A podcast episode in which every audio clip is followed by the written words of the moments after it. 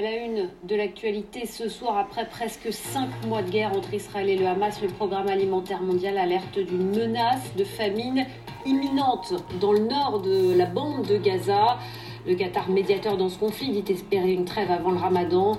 Le Qatar, dont l'émir a débuté ce mardi une visite d'État en France.